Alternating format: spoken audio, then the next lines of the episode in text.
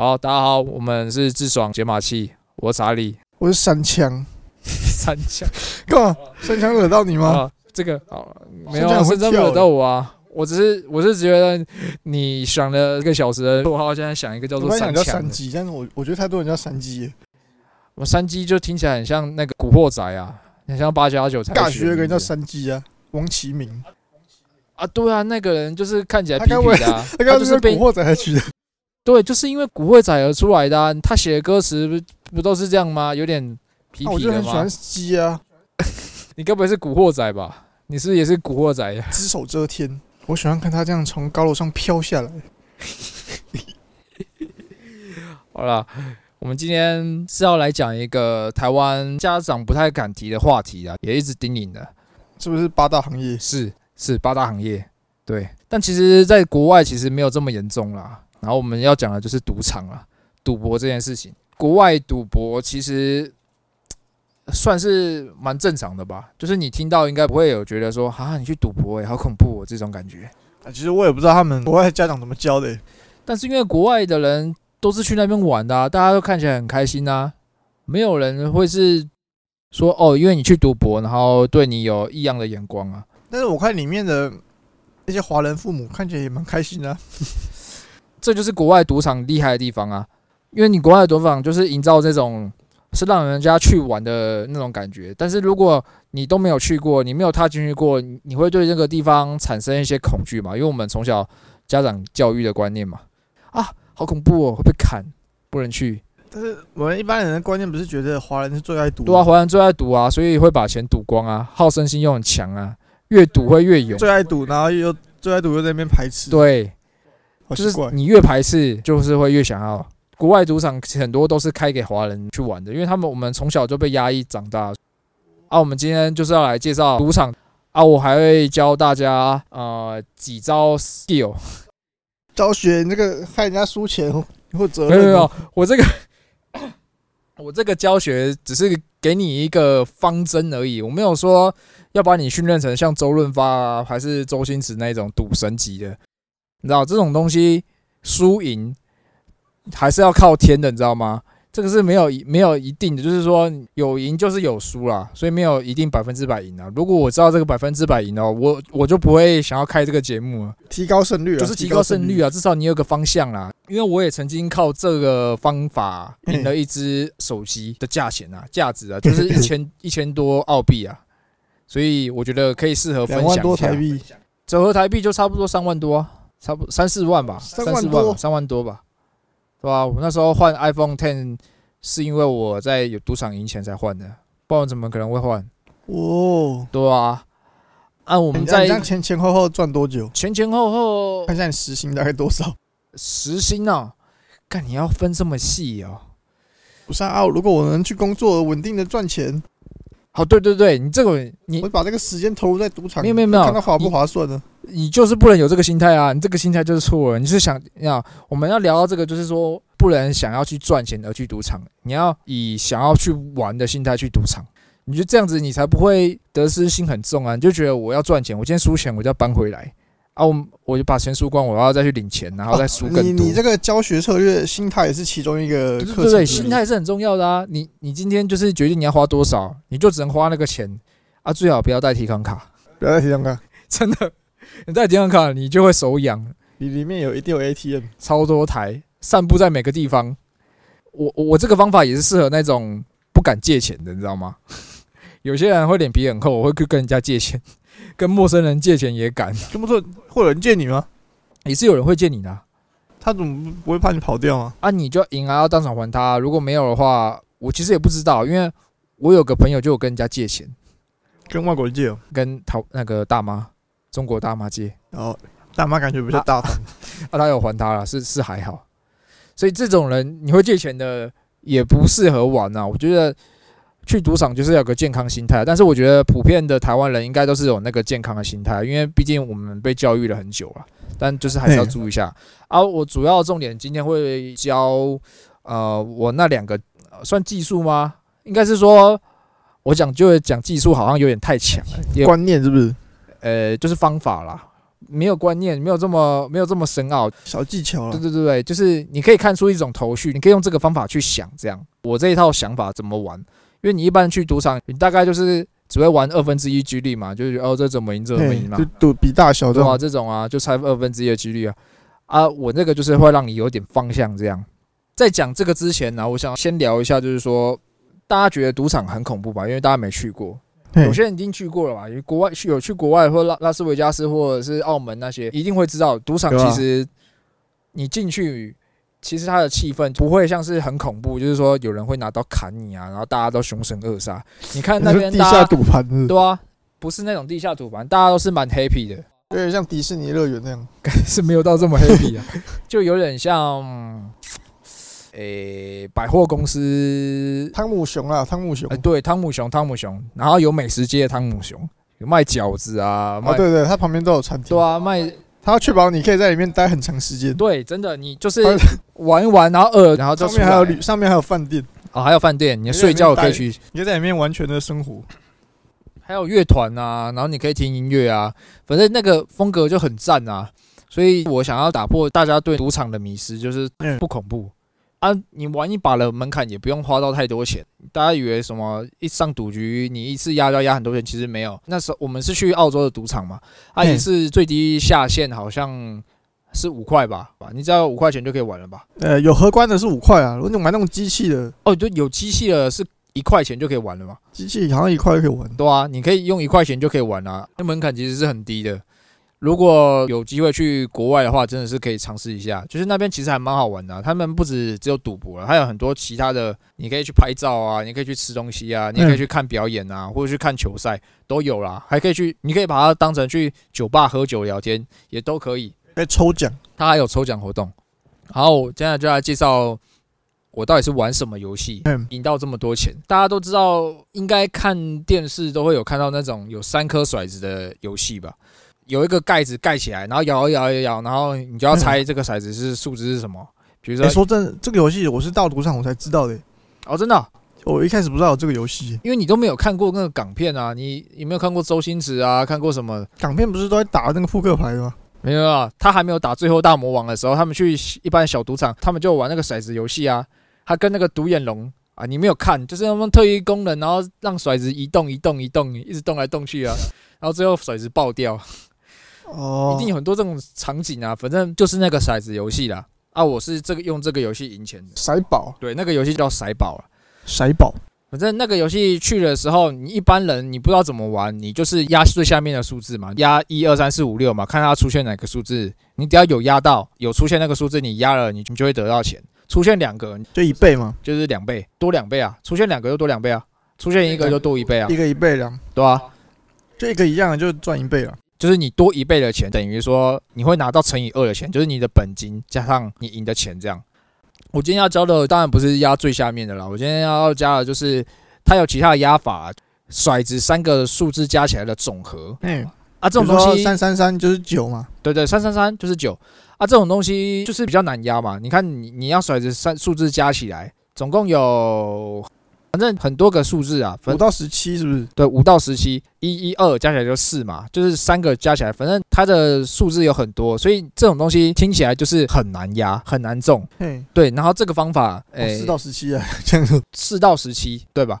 你们一般人应该是，如果还是刚去的话，应该是不会去压的，因为你觉得这个东西要怎么压、啊，无从判断啊，那么多格，一次只会出现一格，对不对？对啊，你又无从判断呢、要怎么去压啊？我今天教你怎么去看这个事情。哎，好，然后你要先看的，它会有一个记录板，然后那个记录板呢，就是会记它历史记录，就是说上一局开什么，上上一局开什么，上上一局开什么，它都会前二十局是不是？对，前二十局它都会写在那边，你可以去看，哦，然后就看它就写大小大小大小大小，嘿，三个骰子加起来的总和下去分，就是如果是十以下含十哦，都是小啊；十一以上含十一都是大，以这个去区分大小。好，讲到这边，你就可以把它分成二分之一的几率了。你只要拿二十五块，筹码都是五块五块五块，就是五片筹码，五块的筹码五个，然后去压压。假如说你看的大小大小，你就要预测它下一把是大，或者是下一把是小。嘿，你假如是预测是小，那你就是十以下的那个数字全部都压小，哦，就是这样压。你会压到最后面吗？压到四吗？不会，我不会压到最小的数字，那个赔率会越大，但是几率会越小。它基本上出的几率是很小，因为你看是四嘛，四只有一一二，只有三甩子只有甩到一一二才会加起来是四啊，它没有其他的办法可以甩到四，没有别的组合，没有没有甩子没有别的组合甩到四，但是它它出的几率超级小，但它赔率六十二倍，所以所以我不会去压那一格，因为基本上那跟报纸一样很难出。对很难中。对，所以我会前面一格试着往前推一格。假设我觉得下一把可能会出小的话，我就会在你压四的前面一格，就压五六七八九对样。，五六七八九。啊，我十哦不会压，为什么十不会压呢？就五六七八九十，这样就要六个骰子了嘛？六个骰子要花费三十元，十的倍率你中奖的话，它也只有六倍而已，就是你五乘以嗯六倍，所以基本上你赚的钱就是等于你下注的钱呐、所以其实没有意义。哦哦，反正少那一格就是你的利润嘛。对啊，少那那假如个就是你的利润呢、你中到几率比较小的那些数字，你就是多赚一些这样。对啊，你这感觉是有点是把比大小的这个对读法延伸啊就。是把比比赌大小的这个赌法延伸。这一点就是还有一点要非常注意，就是说，呃，在你要看那个盘，因为它很容易会开十或者是十一，嘿，中间的对，最中间那个，因为中间那个我不是说不要去压它吗？除非你不想要赚这么多钱，你想要再把你压的那个全部往中间再移动一点，比如说假设我不是从五六七八九吗？我变成六七八九十，嗯嗯，就是你五这个也舍去了，你就三十几倍这个也舍去了，你那你就可以这样也一样是压五个啊，这样也是可以啦，这样你就不用去管。但是五的那个数字开三十一倍的，其实它的几率也是蛮高的。哦，我就是有中过几次啊，就是所以我还是会压五这个数字。哦就压到五了，对，就是五相对的位置，但如果你是压大的话，就是十六。就是前后少一格压。对对对，前后少一格，哦最边边再往中间一格，压那个开始算，就往中间压压五个数字就对了。简单来说就是这样。你看到总和的那一排一长排，最边边的那个数字往中间靠一格，然后就就从那一个开始压，然后往这压五格这样。我的想法就是这样。然后你只要猜，你只要猜大小就好了。你搞不好连爆哎、你我觉得你这个要有一定的那个资本哎、因为你一次爆就直接输六十块，呃、输三十块是不是？二十五块，二十五块，对吧、这样你你输个四局就一百块欸但我不会一开始就玩那个，我就是一开始会也是会高高玩下面这个。哦就是那下面其实中的几率很高嘛，啊，下面那个就没有什么规律，那个就是运气啊，你就是看那个历史记录啊，你觉得哪一个哪个数字很久没有出了，你就压压看啊，或者是哪个数字一直出，你就压压看，通常都是这样啊。下面压那个赔率比较低的，然后赢了一些资资本之后，然后再去压那个就我刚刚说的那个上面那个总和数字的加起来的。对，对啊，我确实确实就是有有这样有赢过一些不少钱啊，就是我有压过几次三十几倍的，就是赚一百多一百多这样。那你都没有去压那些报纸哦。我有压，就是如果我赚到一百多块，我就有闲钱了嘛，那我就会拿几块去试试看，你会不会再压到报纸。啊，通常我赢钱之后，我就会有个停损点，比如说赢成我就乘胜追击啊，我不会把它赔光。我今天赚了一百五十块啊，我输到一百三十块，我就回家了。我不会乘胜追击，不会把它全部输光。有些人会干一直输，然后一直投，然后你就把你刚刚赢的钱全部都吐回去。就你有赚了之后，你留有一些会留下来，就是不能输掉的。对对对，不能输输掉，赚了就走，这样，不然不然你这个心态就是你输钱，你你要把它讨回来，你就要把它赢回来啊，赢钱你要把它输光，你就变成这样的情况啊，所以你一定要把它留下来啊，这个是一定要，这是一个心态啦。对对对，然后另外一个游戏我是比较少玩啊，但我有玩，但我好像没有什么中奖过，没有什么中奖？因为因为那个比较难啊，我没有。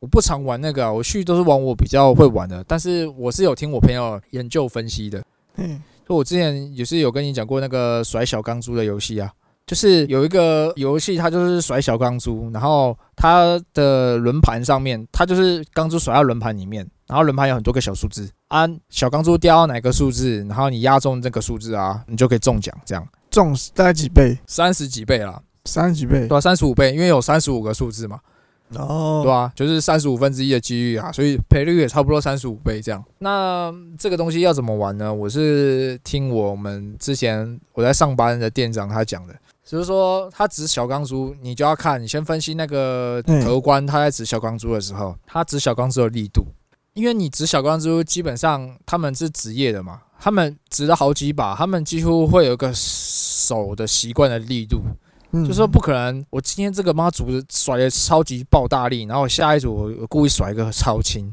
嗯，他们不会这样搞啊，因为你转那个钢珠旋转的那个时间，他们会计算在里面啊。你不可能一每一把都甩他妈超大力，然后每一盘都开超久，就转一直转一直转，哦所以他们会有一个习惯的力道。他就发现了这一点，然后基于这点，然后就去做记录，嗯然后他那边有个指 K 记录，还有那个数字，那个轮盘上面都有数字嘛，他就把那个数字的位置都记下来。然后他何光在甩钢珠的时候，嘿，他这一盘他甩到什么数字，然后下一盘他要甩到什么数字，他就把他这个数字跟下一盘的数字中间的角度记下来。哦找出它的相对的关系。对对对对，然后就是每一盘跟每一盘的那个的那上一盘的角度，他都把它记下来，然后最后除以一个平均的角度，就是哦，觉得他那个小钢珠旋转的时候，它大概会偏移几度，他要把这个角度给记下来。嘿嘿，之后记下来算出，他就大概一开始先看了大概五六把、六七把吧，大概抓住这个角度之后，他就开始下，嘿，他就是想说，哦，今天这个数字哦，假如今天是二好了，好，他就是看这个荷官平均偏移的角度，假设是三十度好了，嗯，那你就在二的偏移三十度的地方下大概十枚硬币。十枚哦，你就看你啊，你资本够大，你就下十枚吧。你就在它偏三十度的那个位置的那个数字左右两边前后各放五枚这样。，对，前后各放五枚啊，他就是靠这个方法，他真的很狂，哦他从他从两三百的资本翻到几万块的资本吧，澳币哦，所以就是、哦，呃很翻了十十几倍吧，嗯，就是蛮强的，就呃是他是靠这样翻翻一直翻一直翻的、啊，这啊这是他教我的、啊，嗯，那这个这个你要去练一下，因为这个你就要看它的相对位置啊，因为它你在下的时候，它会有时间的压力啊，就是因为它它是不规律，它不是一二三四照顺序放的，它就是乱着放的，就是一一在这边，然后二在超远的地方，嗯它是乱的。对。你在下的时候，你要你就是要下快一点、你不能太急，所以这个就有时间压力啊，这个就比较，所以我就没有试啊，而且这个要花比较多钱啊。它是刚出在转的时候是下注时间的，对，它一转的时候，你就可以你就可以下，就可以下。你就开始下它快，要停的时候，它就会请大家停止下对，注。你就不能再下了。哦，所以你会有个时间是你可以下的。对啊，在它转前你也可以下啊，在它转的时候你就你也可以下啊，但是钢珠快停的时候你就不能下，它到一个阶段它就会要你停，就不要再下注了。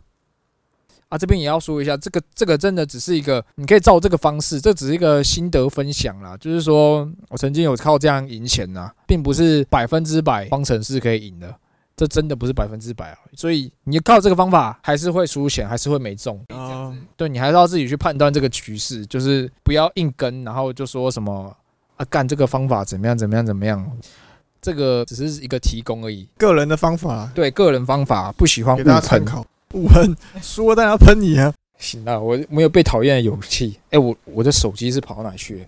我先喝个水啊。我来喝个水。哦，第一集录这个 podcast，发现好像讲的有点太用力了，所以我真的后半段我要放轻松一点讲，不然你要录一个小时，真的你声音太洪亮了，嘴巴会很干。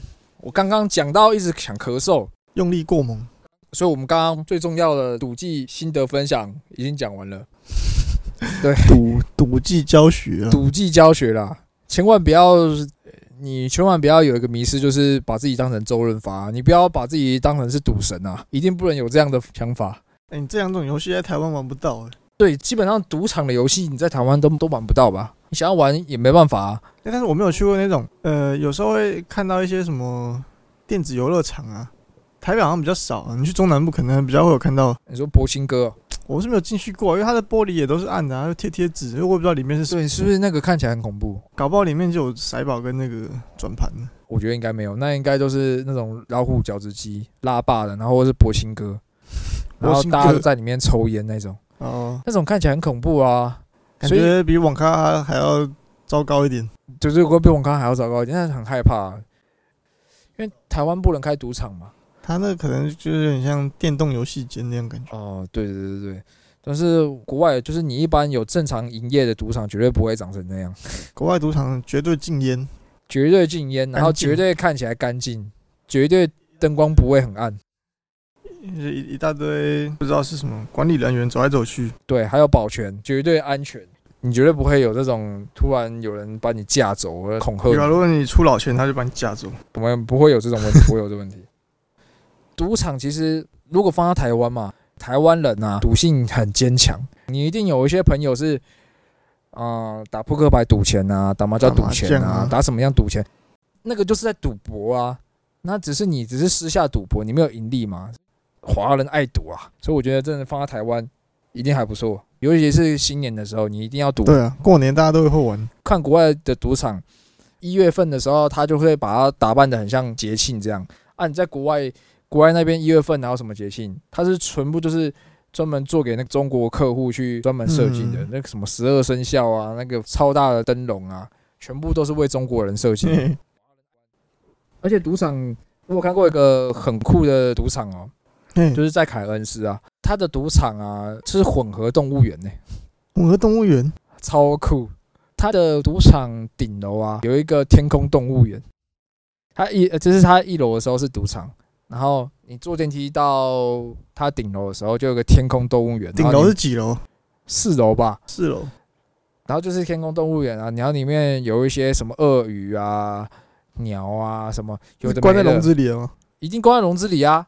它有个大池塘，然后躺在那边，史前巨鳄，超大只，大概三公尺长吧。然后大家去那个赌场不一定是去赌博，而且去那边看动物园，哦，它动物跟那个就是赌博机台是没有在一起的，没有在一起啊，就是这同一栋楼，只是不同区域不。同区啊，就跟百货公司一样啊。你就想说哦，那、你看那个动物也要额外的门票吗？要那个那个是要额外收费的啊、我知道。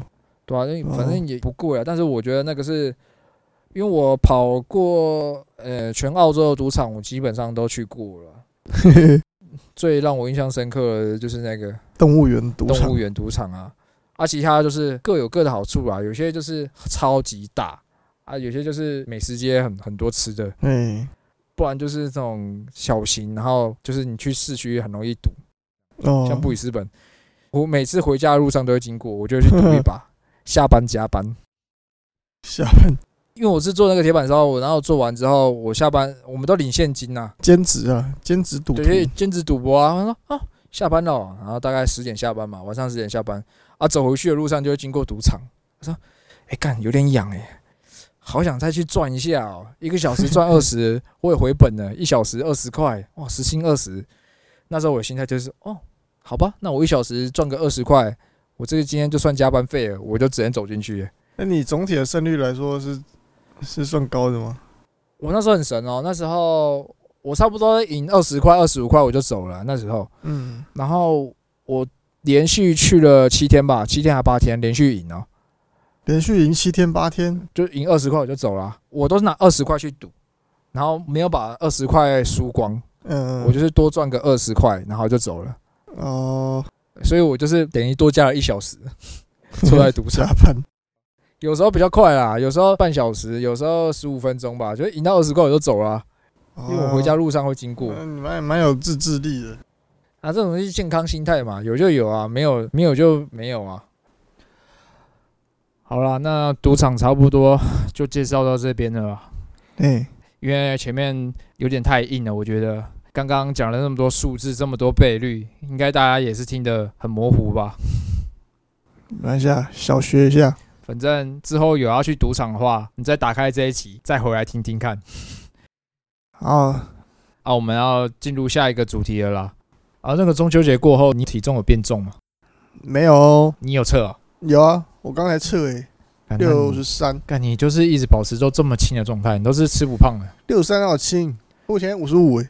不对啊，我随便吃我就会变超重哎、我只要一乱吃，我就会增个两三公斤这样。这样你增肌比较快啊，很好。哎呦，就我是觉得可能吸收比较好，脂肪会增的更快。就没关系。你过你你那个中秋节的时候有烤肉吗？中秋节有，你你是回你是回你在家里烤还是什么就是跟一些亲朋好友、亲戚啊？亲戚朋友，你是负责吃而已。小烤一下，我我都是会适时的小小的烤一下。那你会不会觉得那个鱼啊，还是有些东西会非常难烤啊？比如说鸡翅，鸡翅，鸡肉还好吧？鸡翅超难烤啊！鸡翅不是烧焦就是没有熟。呃，鱼鱼才难烤好不好？鱼会吗？鱼还好啊。说秋刀鱼啊，或者是无锅鱼这种啊，每次烤，然后就外面都已经焦焦了，然后里面都还没熟。鱼我都是直接铝箔纸把它包住，然后直接让它焖呢。哦，你用焖的、哦，你没有直接抹盐巴，然后在上面这样烤哦、比较少哎、那你会觉得什么很多就很哪些东西是很难烤的吗？哦甜不辣也蛮难烤的，甜不辣总是会烧焦啊。总是就是会把它烤成里面他妈都软软的，然后外面就烧焦，就很不爽。我觉得甜不辣真是以后不要再买，然后不然就是烤十片只有嗯只有一片会成功。真的烤肉就是禁止出现甜不辣。我那时候去烤肉啊，我就看到不是有那种比较细长的、比较那个小热狗，哼然后就看到有用两只竹签，然后就插热狗的两端，然后这样插了一排，哼就把热狗并排，然后这样一整排这样，哼，然后就烤啊。然后过一阵子之后，我就去那边看，我就看到哎，怎么有人买猪肋排哦？就发现是整排热狗烤焦，它放在旁边，烤背，整排热狗都烤焦，呃，整排黑的啊、然后放在旁边，我以为是猪肋排。他小，刚好浪费啊，浪费钱。我觉得这种这种小东西，然后看起来细皮嫩肉、甜不辣、热狗的都很难烤，不小心就烧焦。你这种圆柱体的东西都很难烤啊，因为它不是两面的嘛，它三百六十度哦。我、那种圆形的那种圆柱形的 o l e n 也很难烤，有点烧焦。Olen，Olen 是长哦哦，你说就是那种黑轮啊，黑轮是有空心的嘛？没有那是竹轮。哦哦哦，黑轮就是一根棒子嘛。对，那种都很难烤啊。它那种皮不知道为什么就特别容易焦。你就是而且因为它属于三百六十度啊，然后它的直径就会很厚，你知道吗？它中间就会很难熟。但是香肠好像就不会很难烤、欸，香肠就诶，对，还行。香肠，因为香肠会把它切，香肠也蛮难烤的。我们不喜欢烤圆柱形的东西，我就喜欢看两两面的东西，鱼除外啊，因为鱼太厚。肉片是最好烤的，肉片啊，它就是只有两面嘛，你上面加一加，下面加一加，就刚好熟了。而五花肉是很好烤，这五花肉会滴 会滴油那你觉得 CP 值最高的是哪一个产品？，CP 值最就是那种猪肉五花猪肉吧，五花猪肉，梅花猪啊那种油脂比较高的，它所以它卖很大一盒都很便宜啊，然后你嗯加酱就加吐司，然后又好，吃，烤肉就是要有这个。只是它那个火会很大，因为它会滴油，你们家是用木炭烤吗？还是 木炭啊。所以不是那种外面的那种烤炉，用铸铁做的那种嘛？哦，你说那种价很高的价很高，然后瓦斯这样的啊、没有，我那木炭，台湾有那样的课吗？有啊，现在很多都是用这种的、啊。我很少，台湾没什么在看到有人用这种的。好了，也不今天也不是要讲那个 烤肉，烤肉只是想要为了开我们这个美食的开头而已。你最近有没有吃到什么比较溜的那个店家、啊？奶奶 chicken，哎、很溜哈，奶奶鸡，那些是很溜。它除了要等很很久以外，基本上应该都还不错吧。炸鸡，就是它真的是炸鸡界的新星呢、它这个，我觉得重点是它不会腻。对对对对，我觉得很多炸鸡，虽然说你吃第一口很好吃，但是吃到后面你皮都不想吃好，吃，举个例，就是麦当劳的炸鸡。超腻，不知道怎样。嗯，麦当劳的炸鸡你可以吃几块？连续？就那种麦脆鸡油，对对对，就是它的那个套餐，两两块极限，两块极限对 跟肯德基一样吧？肯德基也是两块极限吧？差不多，太一桶吧。我是比较会吃啊，我可以吃到三块。哦，但是那那 chicken 哦，我可以吃五块。整盘吃完都没问题，我整盘吃完都没问题。我不知道它是它的面衣，还是说它的酱料问题，反正吃起来不会很腻。我觉得是它的那个它腌制的问题，然后啊，它面衣也是，它面衣就是吃起来很不一样啊，就是它的厚度、很口感、味道，跟它外面搭的那个粉，它吃起来有那个炸鸡的那个爽爽快、对脆啊，然后香啊，对，有啊，但是不会腻。因为它有额外加一些佐料啊，它有很多种口味，对啊，它那个辣气死，辣 cheese 啊，然后跟气死也不错。跟那种纯 cheese 的，但是它是用什么十二种 cheese 混在一起的，我那时候还有介绍，然后再一个韩式炸鸡，哦，它的韩式炸鸡就真的很赞 它有些东西有点辣，哦。对了，如果不吃辣的话，会觉得很辣，但一定比那个 麦当劳新出的那个韩式炸鸡好很多。完全不推。麦当劳那个真的是完全不推啊！它那个给我感觉就是它原本的炸鸡，然后它裹上超厚的那个 不知道哪来的酱，我是没吃过啊，看起来很像糖醋排骨的那种，哦，我觉得太也是太腻了。然后它那个酱，不够就是韩式吗？它会让你觉得那个酱怎么好像跟鸡肉是有点分离的感觉，是额外加上去的，诶、吃起来有点怪怪的。讲到这一点，那那 chicken 的炸鸡就不会让你觉得有皮肉分离的这种这种问然后它题，让你觉得酱跟皮跟肉就是搭配完美搭配，皮肉一体，超赞。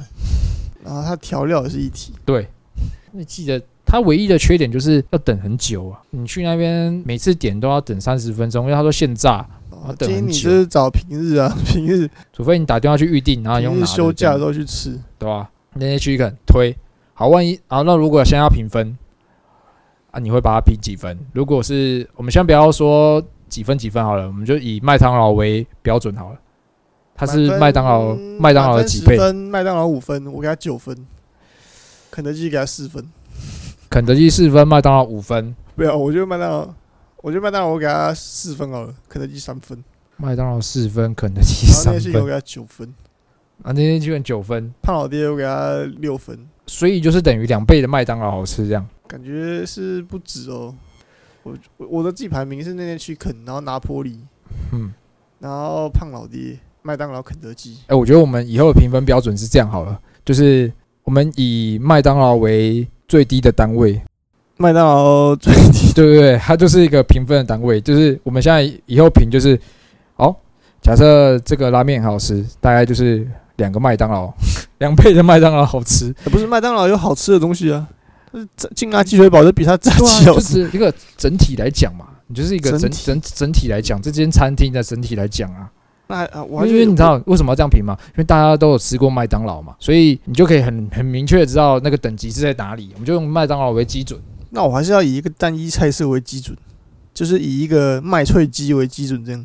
好，麦脆鸡，呃，一到十分，麦脆鸡我就给它三分，那天去可能我给它八分好了，那那区肯八分，不能给到太。高，到时候限制 自己的评分。对，总之就是很好吃啊，跟麦当劳有一有一定程度的差距啊，啊，价钱差不多落在两百多块啊，我不我指的不是不起的状态。我指的不是吃一块哦，吃一块你可能会觉得麦当劳还不错，哼，我指的是你那要连吃，吃到饱的那种状态，哦，如果是以 party 来讲的话，就是吃到饱啊。因为麦当劳你吃一块你会觉得还不错，说实在的，哼，但你吃三块就真的不行。两块就有点腻了，对吧、你吃两块，你就要你就要吃别的东西。炸鸡的评评分你都是要给它也算吃好几块的，哎呦，你这样讲好像有点公道哦。有些食物都是这样啊。你要把那个很腻的程度算进去，像是我之前有吃一个那个那个炸的啊，忘记了，没事，靠背没事，没事。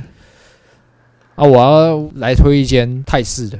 又来泰式，之前在做节目之前的时候有讨论过这这间店，反正这这间店是位于在哎、那叫哪一站啊？反正你在网络上搜寻老面摊，一定可以找得到，哪一个老？啊？很老的老啊，然后面摊的面摊，然后价钱也不会太贵，它像瓦城，它是像瓦城那样吗？点合菜的，呃不算，就是算小的，它没有这么高级啊，它是算是平价的，就是那种小吃店面这样。对，不是餐厅。对对对，但是它很道地，它煮的每一道菜都是道地的味道，道地的打泡猪，道地的咖喱，还有他们的炒泡面。我最推的就是他们的炒泡面。哦，它是那种比较像是那种就是简餐这样，一人一份。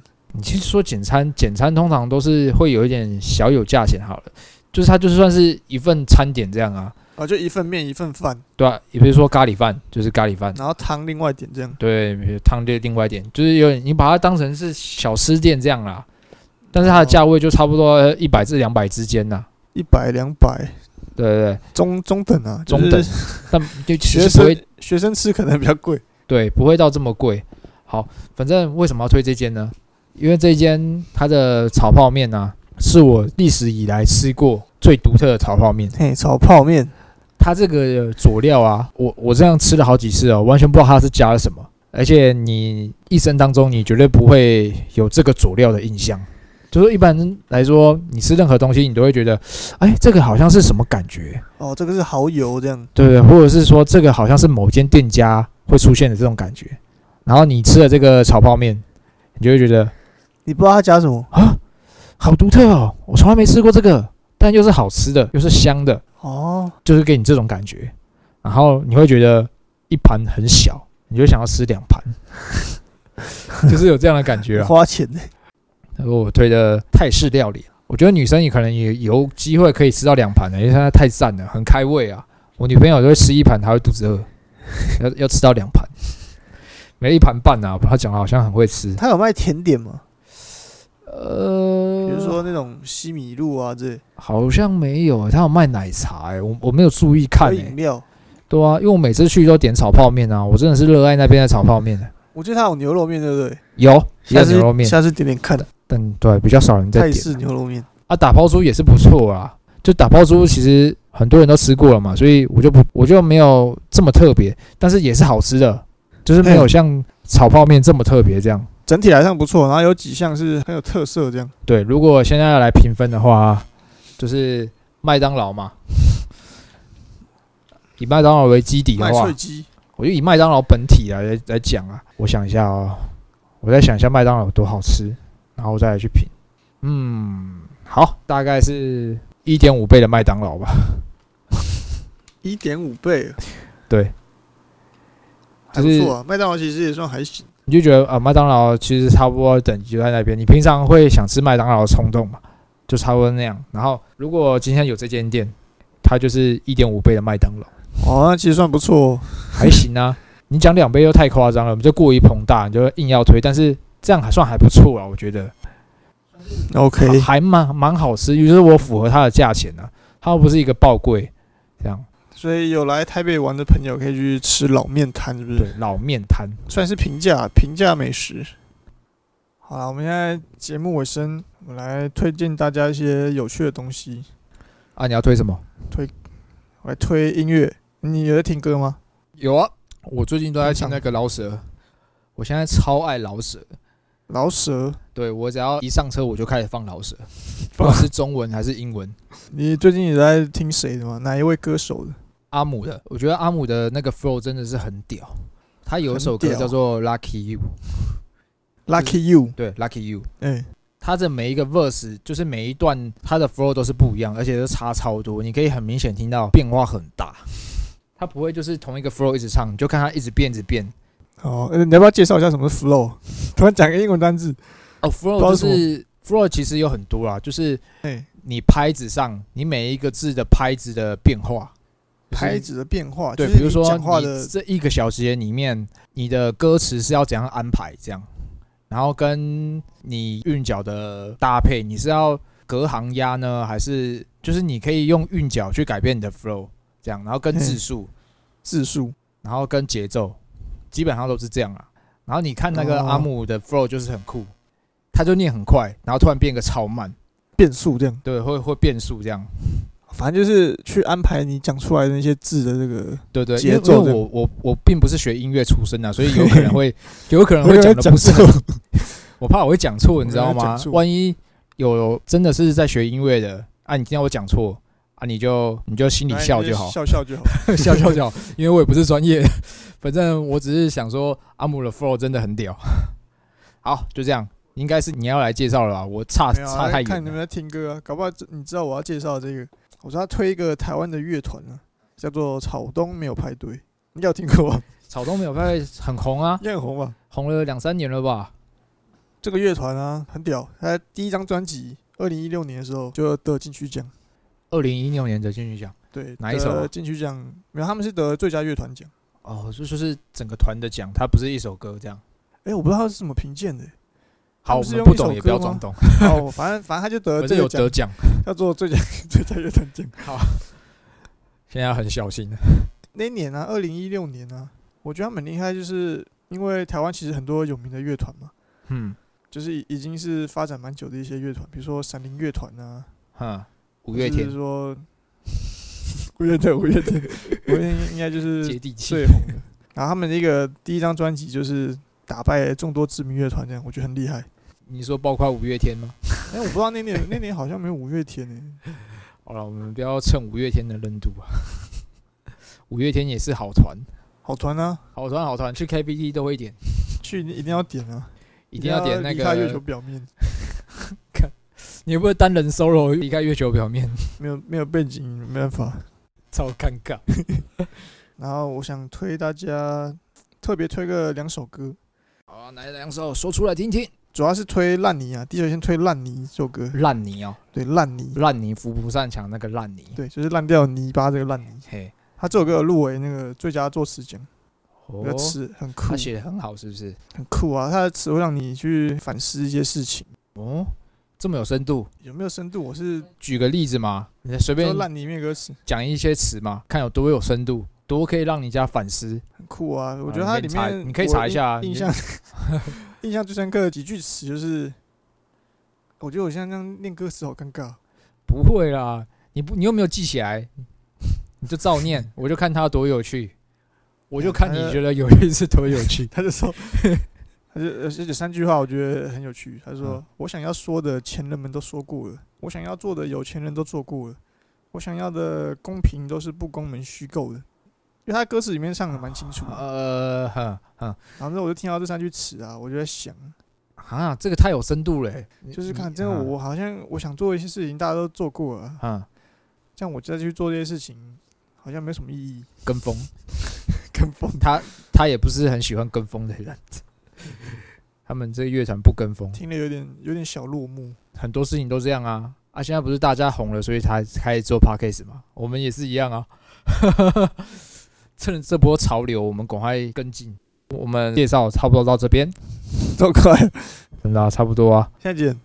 现在四点五十，没办法要出门了，所以只能到这边，OK，拜。之后再加，不够再继续录。好，先这样喽，拜。